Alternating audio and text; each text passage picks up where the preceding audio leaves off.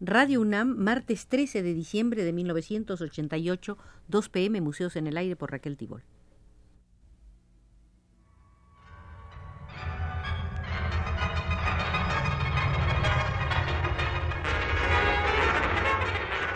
Radio UNAM presenta Museos en el Aire. Un programa a cargo de Raquel Tibol, quien queda con ustedes. En el cursillo que venimos sosteniendo en torno al pabellón español en la Exposición Internacional de París de 1937, hoy nos corresponde continuar con la revisión de las corrientes artísticas que se desarrollaron en España antes del pabellón y que culminaron en gran medida en él.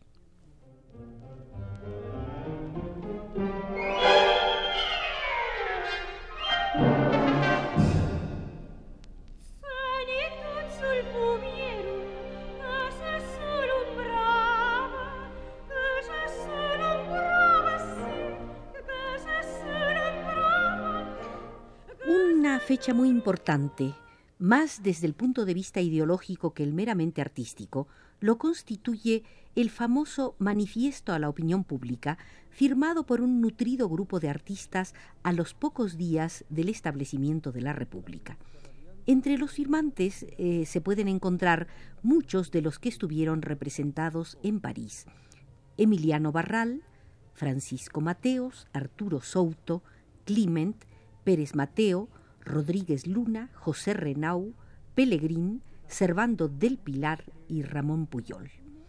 En 1931 se celebra una segunda edición de la exposición de los ibéricos, esta vez en Sebastián. En ella nuevamente se encuentran nombres que posteriormente estarían en el pabellón español en París.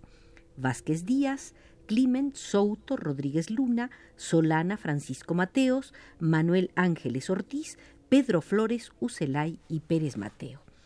Esto no quiere decir que únicamente estuvieran presentes en las exposiciones de los ibéricos, pues casi todos ellos participaron en otras muchas colectivas o tuvieron individuales.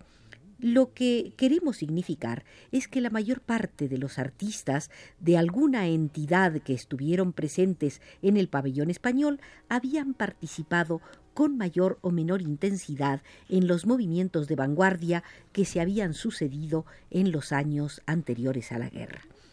Entre ellos encontramos todas las tendencias que en aquel momento se entremezclaban en el panorama artístico español, desde el más rancio academicismo, el neocubismo y el surrealismo. Ahora bien, en los momentos anteriores a la guerra, cada uno había seguido su propia línea, pero lo cierto es que la mayor parte de los artistas se decantaron del lado de la República y que casi inmediatamente se pusieron al servicio de las necesidades más inmediatas. Algunos participaron en las tareas de la Junta de Incautación y Salvamento del Patrimonio Histórico Artístico.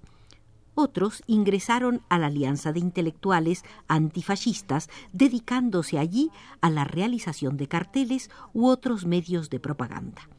Otros colaboraron en diversas publicaciones, como ilustradores gráficos. Otros, en fin, marcharon al frente pero lo que más interesa destacar es cómo, de manera casi unánime, el arte se puso de inmediato al servicio de la causa de la República. Lógicamente, en aquellos momentos los artistas no podían dedicarse a elucubraciones sobre el arte o a adherirse a tales o cuales tendencias. Parecía que lo más lógico era dedicarse a la representación realista de los acontecimientos.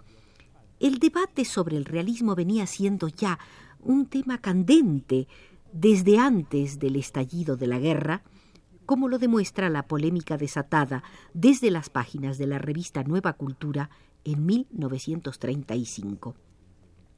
Las diatribas iban inicialmente dirigidas contra el escultor Alberto, al que se pedía una transformación en su manera de entender el arte.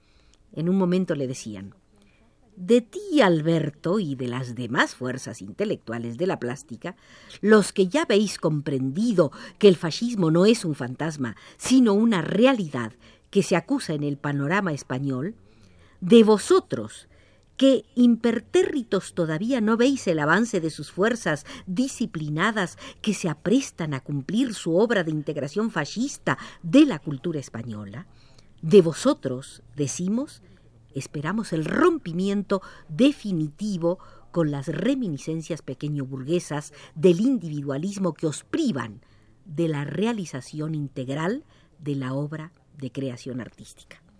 Por cierto que Alberto respondió. En su respuesta, Alberto se negaba a entrar en el terreno de si el arte abstracto era o no burgués.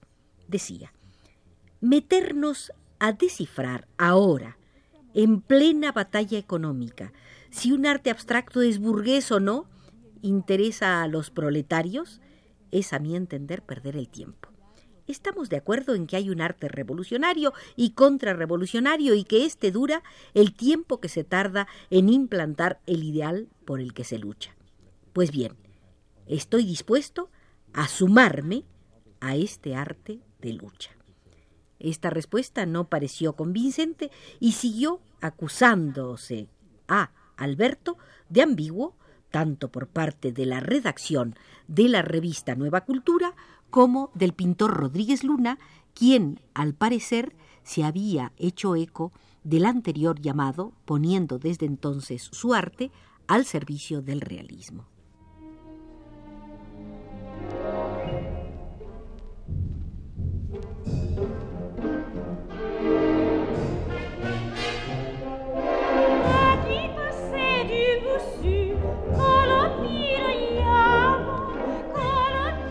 Escribió Antonio Rodríguez Luna en Nueva Cultura con respecto al tema que estamos tratando. A nosotros nos pertenece el camino, el camino que nos haga vivos, el de la revolución, a costa de lo que sea. Si es preciso tirar por inservible todo el bagaje anterior, se tira. Lo principal es salvarnos como hombres. Mi solidaridad con los compañeros de Nueva Cultura al pedirte, esto está dirigido a Alberto indudablemente, al pedirte que abandones esa posición de asceta cristiano o de alquimista de las nubes y campos castellanos. Me uno a ellos para que te hagas, ya que tu talento te llevará a serlo mejor que ningún otro, un arte para el pueblo, que te incorpores de hecho al nuevo arte, fuerte y humano, que ya se vislumbra. La polémica había comenzado a llegar a su punto álgido y efectivamente tuvo su resonancia, pues en 1936 Alberto publica en Nueva Cultura unos dibujos políticos llenos de una aguda carga crítica. La guerra civil todavía no había comenzado, pero a partir de su estallido el tema no volvió a tener más discusiones, solamente afirmaciones. Cabe recordar que también antes del comienzo de la guerra se había publicado el libro El arte y la revolución social de Ferran Calicó, en el que se ataca el arte abstracto en defensa de un confuso realismo.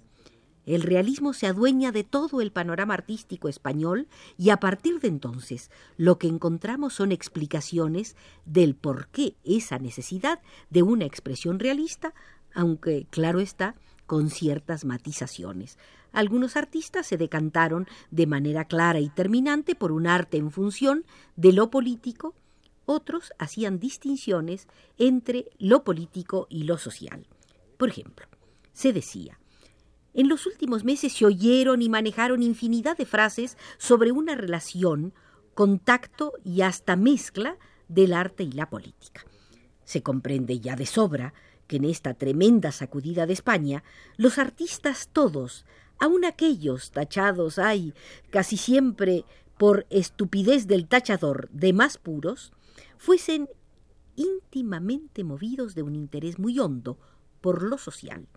Y esto que si se mantiene dentro sólo del terreno que de verdad designa esta palabra, viene claro a enriquecer, viene a llenar el arte de más contenido. En cambio, si atravesando lo social penetra, más o menos conscientemente, en esa otra zona que se llama política, todo se enturbia y cae, porque arte y artista solo pueden moverse en espacios rigurosamente humanos y si lo social es precisamente esto, está impregnado de eso, de humanidad. Lo político no es otra cosa y aunque lo político se mueva, actúe, exista para conseguir aquello, es decir, algo humanístico, su movimiento, su actuación, su existencia misma, no lo es, no lo puede ser. Creo peligrosísima cualquier mezcla y más que cualquier otra la de arte y política. Se escribía esto en 1935. Y ante todo eso, si queremos huir de lo que se ha llamado arte aristocrático y difícil o burgués inmundo, pienso que en vez de pedir un arte social y de contenido político, sería necesario pedir un arte verdadero, intenso, emocional, pasional de carne y vida. Ramón Gaya, que es el autor de estas palabras, era un pintor fuertemente influido por planteamientos esteticistas. Se encontraba en una especie de callejón sin salida entre su visión del arte y lo que le dictaba su conciencia. Realmente él mismo no supo muy bien conjugar ambas cosas y aunque fue un importante ilustrador de revistas, en todas sus viñetas dominaba siempre ese gusto por lo bello sobre cualquier otra consideración.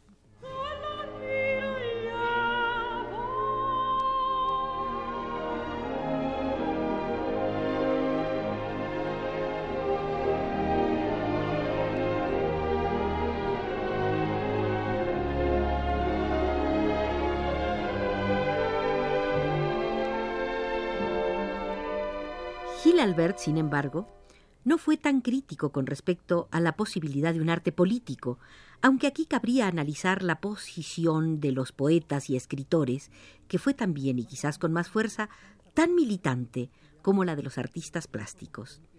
Menciona Gil Albert en su contestación a Gaia el confusionismo que puede haberse generado en torno al tema del arte y la política, pero su tono es de disculpa ante los errores y no tan poseído de la verdad como parece estarlo Ramón Gaya. Decía Gil Albert, el confusionismo respecto a estas cuestiones del artista y su labor social es culpable de los mayores desatinos, y los confusos no siempre lo son por motivos turbios, inconfesables o simplemente de mediocridad, sino que también por entusiasmo, ya que las posibilidades entrevistas de una revolución que se cumple en el mundo con lentitud tan apremiante, bien vale la pena de que muchos hayan acabado por perder la cabeza. Amigo mío, le decía Gil Alberta Gaya, desertar de lo político, y lo político es ahora lo social moviéndose, cambiando, transformándose, y continuar vagando desesperadamente por los caminos de la belleza tiene su seducción inagotable, y particularmente para nosotros, ese tipo de artista casi silvestre a que aludes, alimentado con el solo hecho de su existencia.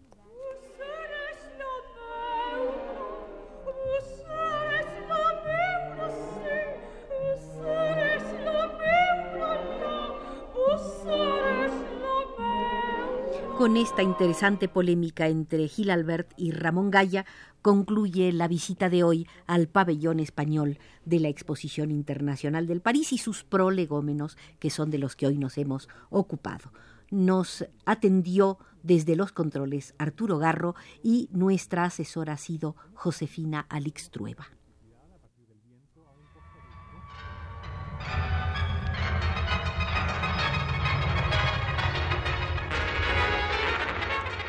Radio UNAM presentó Museos en el Aire.